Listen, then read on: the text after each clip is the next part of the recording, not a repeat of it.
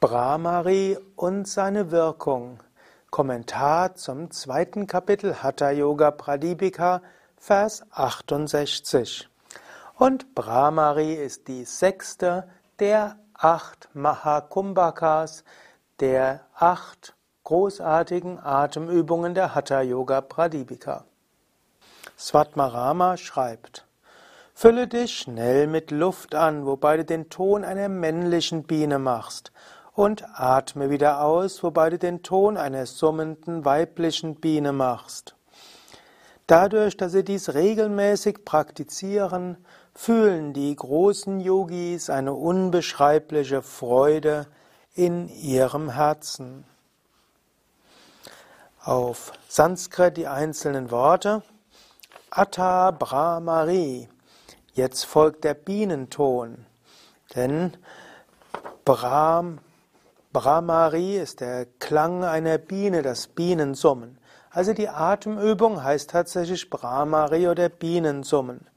Er sagte, dass man Vega, also schnell, und Gosha geräuschvoll einatmen soll, Puraka einatmen und erzeuge dabei Nada, den Klang einer Bringa, also einer männlichen schwarzen Biene. Ich muss jetzt zugeben, ich weiß nicht genau, wie die männliche schwarze Biene klingt, aber ich weiß, wie Brahmari oder Brahmari gemacht wird. Du machst also den schnarchenden Klang. Svatmarama empfiehlt das relativ zügig zu machen, also Aber du kannst es auch langsamer machen. Also es gibt auch die Variante, wo du es langsam machst. Bra Svatmarama empfiehlt es sehr schnell zu machen. Und dann langsam summend ausatmen, also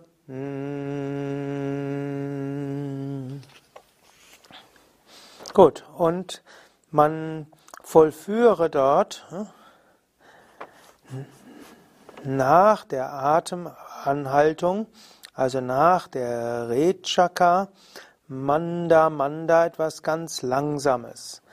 Also, man, es wird so interpretiert, dass du erst einatmest und dann anschließend machst du das Anhalten und danach machst du ganz langsam die Ausatmung.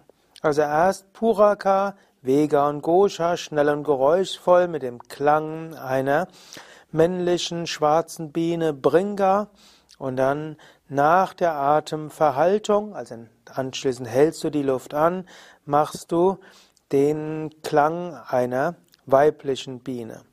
Und du atmest dabei ganz langsam aus. Also das langsame Ausatmen ist hier besonders. Und wenn du das machst, dann wirst du zu einem Yogi Indrana, also zu einem Herr der Yogi. Also du übst diese Übung und wirst so zum Herrn der Yogis. Oder man könnte auch sagen, so diese Übung ist geschickt worden vom Herrn der Yogis. Gut, und diese Abhyasa, diese Übung und diese Yogat, dieser Yoga, diese Methode führt zu Ananda Lila, zu einem Spiel von Freude. Und zwar wo? In Chitta im Geist. Und in der Übersetzung die Same Vishnu hier folgt im Herzen, denn letztlich Freude des Geistes ist letztlich Freude im Herzen. Also Brahmari, die Biene, will dir helfen, Freude zu bekommen und auch, er sagt hier, Herr der Yogis, Fürst der Yogis, was bedeuten soll, Brahmari hilft dir, eine grundlose Freude zu bekommen und frei zu werden. Im Yoga geht es so häufig um Freiheit. Wir wollen uns lösen von der Abhängigkeit von Lob anderer oder vom Tadel anderer, von der Freundlichkeit anderer, ob es in der Welt gut oder schlecht geht.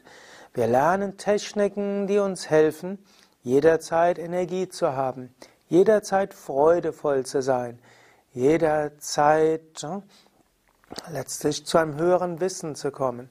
So werden wir unabhängig von den Höhen und Tiefen des Lebens und auch unabhängig von den Beziehungen zu anderen Menschen, die immer wieder sich verändern.